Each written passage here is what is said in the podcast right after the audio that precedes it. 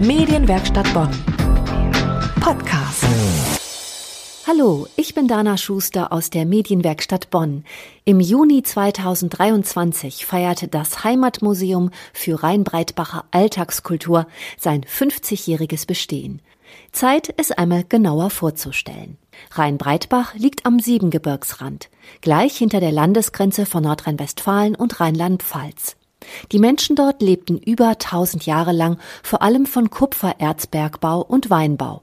Meine Kollegin Ulrike Ziskoven hat im Heimatmuseum für Rhein-Breitbacher Alltagskultur zwei Menschen getroffen, die sich dort besonders engagieren. Dankwart Heinrich kennt sich gut aus mit der Weinbauzeit des Ortes und Jürgen Fuchs mit der Zeit des Kupfererzbergbaus. Erstmal fällt das alte Haus in der Hauptstraße in Rheinbreitbach nicht weiter auf.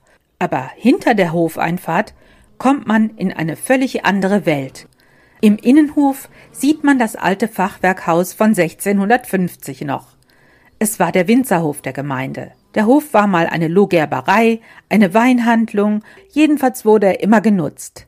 Mein Name ist Jürgen Fuchs, äh, ich stamme hier aus einer alteingesessenen Rheinbreitbacher Familie ja, meine Vorfahren haben zum Teil im Weinbau vielfach gearbeitet, aber auch äh, ein Zweig im Bergbau. Da ist mir das so ein bisschen in die Wiege gelegt worden und wir stehen jetzt hier am äh, Eingang zu dem Bergbauzimmer. Also der Bergbauzimmer haben wir allerhand äh, bergbauliche Utensilien untergebracht, Werkzeuge, Mineralien, Urkunden. Da haben wir zum Beispiel einen äh, alten Original-Holzstock aus dem St. Marienberger Bergwerk, fast schon in der Nähe von Bruchhausen. Und äh, so Holzfunde, die, die weit über 100 Jahre oder 150 Jahre alt sind, sind eigentlich sehr selten, weil die meisten äh, verrotten. Ne? Aber das war in einem alten Stollen, in einem trockenen Bereich, der, der verschüttet war und hat sich dadurch erhalten. Über dem Türstock befindet sich ein Gezähe, also Schlägel und Eisen, das Handwerkszeug der Bergleute. Es ist diagonal gekreuzt, als Bergbausymbol. Gezähe kommt vom althochdeutschen Wort gizon für gelingen. Auf einem Tisch vor dem Bergbauzimmer liegen Schlägel und ein Meißel und ein Gesteinsbrocken. Da kann man eigenes Gelingen gleich mal ausprobieren. Es gab damals noch äh, keine elektrischen Werkzeuge oder keine Druckluftwerkzeuge. Den Meißel musste man nehmen und hat dann auch mit dem Fäusel auf den Meißel draufgeschlagen und dann, dann musste der in dem Bohrloch immer gedreht werden. Und hier in Rhein-Breitbach, das Erz, das lag in einem Quarzgang. Und das Quarz, das ist ein super hartes Gestein. Ich glaube, die haben für einen Zentimeter Bohrloch, haben die eine Stunde gebraucht. Und wenn wir für ein Sprengloch, um dann mit Schwarzpulver zu sprengen, kann man sich vorstellen, dass sie da einen ganzen Tag oder länger gearbeitet haben, um ein Bohrloch herzustellen. Von den sieben Gebirgsausläufern bei Rheinbreitbach bis zum Westerwaldrand bei Bruchhausen wurde Kupfererz abgebaut. Das erste und älteste Bergwerk von Rheinbreitbach war der Firnebergstollen im heutigen Ortsteil Breite Heide. Firn bedeutete alt.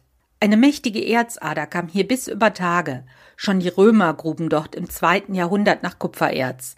Man fand viele römische Münzen aus der Zeit in den Abraumhalden. Die Kelten und auch die Römer, die waren damals schon in der Lage, durch den Pflanzenwuchs zu erkennen, äh, wo Mineralien im Boden steckten. Die Erze kamen auch gemischt vor. Es gab auch äh, Blei und, und Zink. Und dann, dann gab es auch äh, Mineralien, Malachit, Azurit. Speziell das Pseudomalachit ist eine Besonderheit hier in Rheinbreitbach.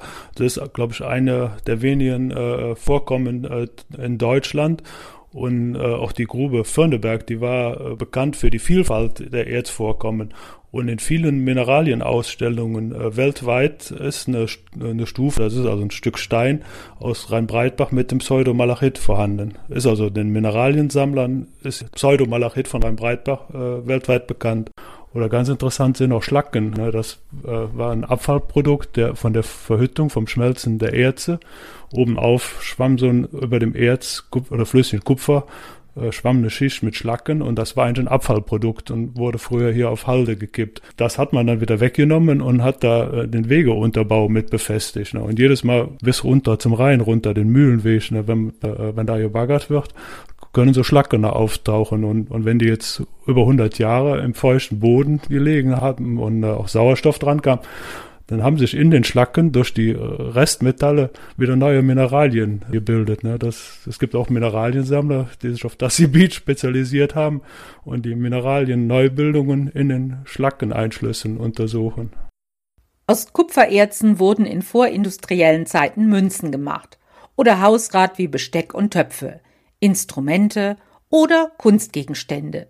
Auch äh, wurde das ähm, zum Beispiel zum Gießen von äh, Glocken verwendet. Ne? Ganz interessant ist zum Beispiel, dass hier für den Glockenguss äh, der Münsterkirche in Bonn, ich glaube 1756 war das, wurde Rheinbreibacher Kupfer verwendet. Ne? Die, die Glocken existieren heute noch, sind, sind schon über 250 Jahre alt und wenn man die dann mal äh, läuten hört in Bonn am Münsterplatz und äh, denkt darüber nach, wie viel Arbeit der Rheinbreibacher Bergleute da mit drin steckt, ein Holzstück aus dem Firnebergkreuz steht auch im Bergbauzimmer.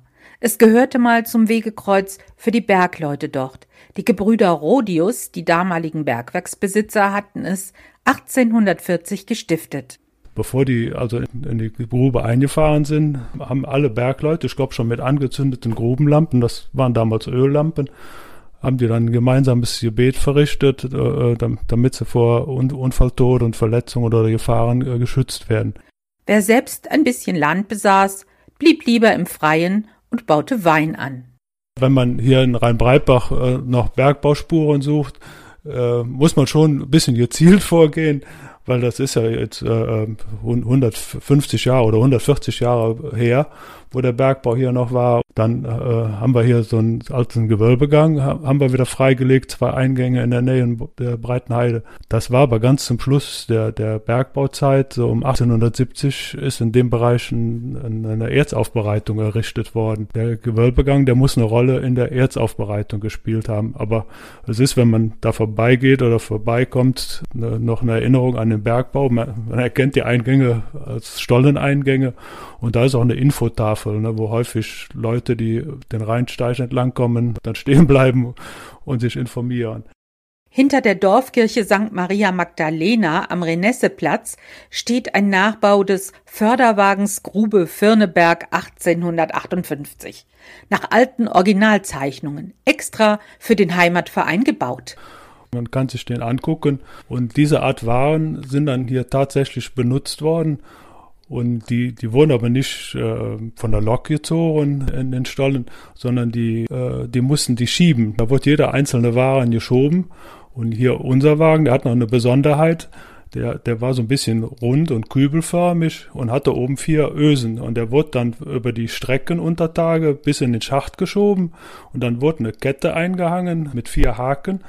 Und dann konnte er gleichzeitig als Förderkübel den Schacht hoch bis über Tage gezogen worden.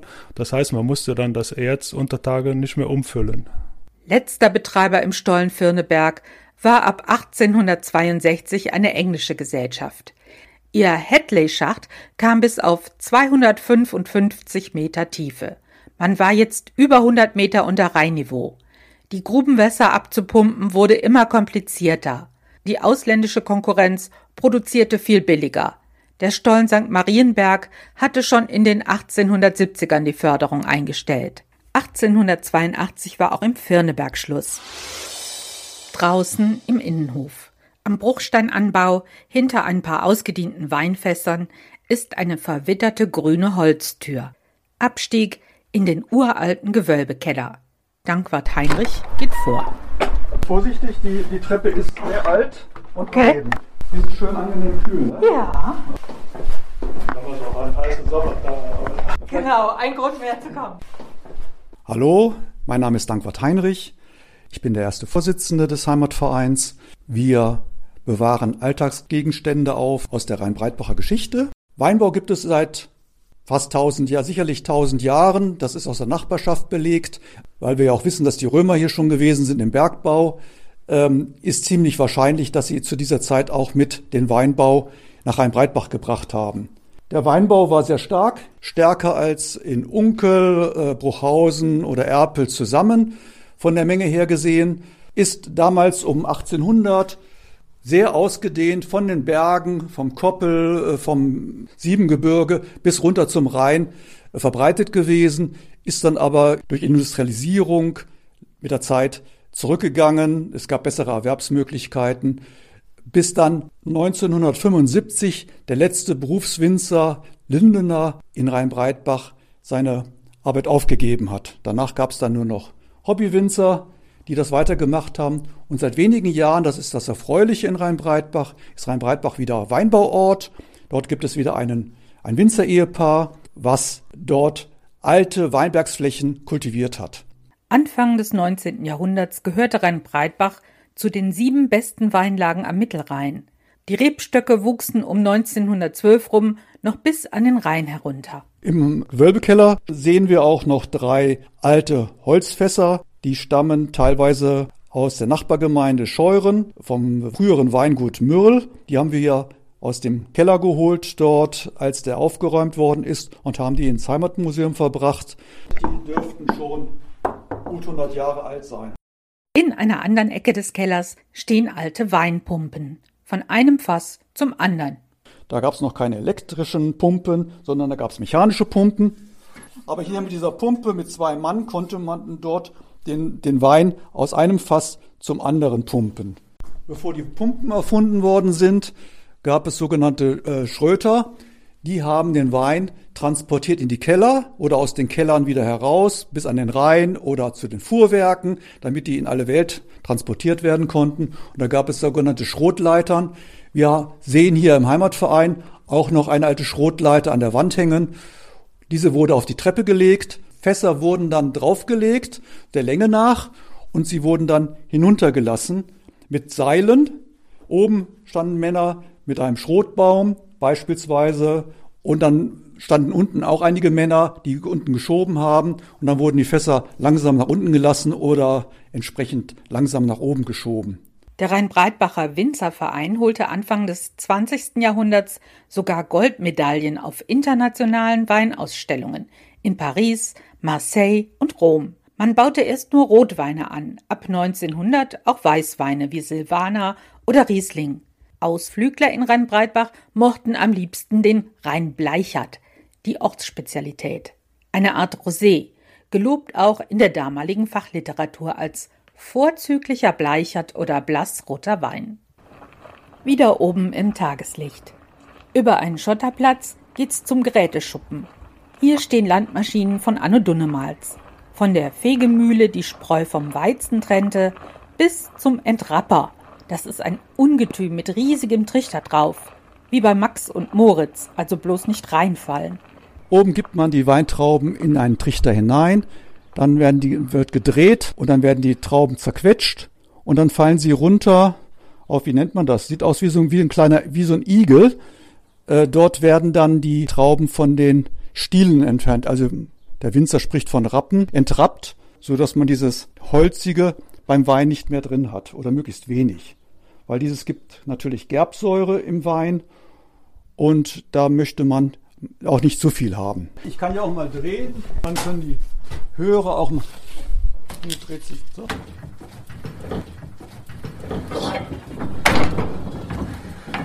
Und der Saft entsprechend ist dann früher dann unten in die großen Butten gefallen kam die Matschepatsche kam da runter und die lag dann auch in dem Fass drin und diese hat man dann vergären lassen, um sie später dann auch nochmal äh, abzupressen und den Wein zu gewinnen. Ein Appell des Heimatvereins in eigener Sache noch. Wir suchen immer noch Menschen, die Interesse haben an historischen Gegenständen oder die Interesse haben an Handwerkzeugen, die auch Interesse haben, vielleicht diese zu restaurieren, die Interesse haben an der Heimatgeschichte und sich auch im Vorstand engagieren. Wir haben ein prima Team die zusammen äh, nicht nur arbeiten oder etwas organisieren, sondern durchaus auch mit anderen Menschen hier aus dem Ort sehr nette Feste miteinander feiern. Ich kann alle nur einladen, sich einfach mal bei uns zu melden. Also wir freuen uns um jede Mitarbeit. Das war der Podcast, heute mit Ulrike Ziskofen. Medienwerkstatt Bonn. Mehr Beiträge auf medienwerkstattbonn.de.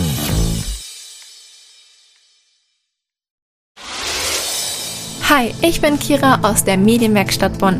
Wenn du selbst mit dem Gedanken spielst, in die Medienwelt einzusteigen, dann hör doch gerne mal in unseren Podcast Dein Weg in die Medien rein. Einmal im Monat spreche ich mit echten Medienprofis darüber, wie sie es in ihrem Beruf geschafft haben und welche Tipps sie dir geben würden, wenn du selber durchstarten willst. Dein Weg in die Medien. Den Link zum Podcast findest du in den Show Notes.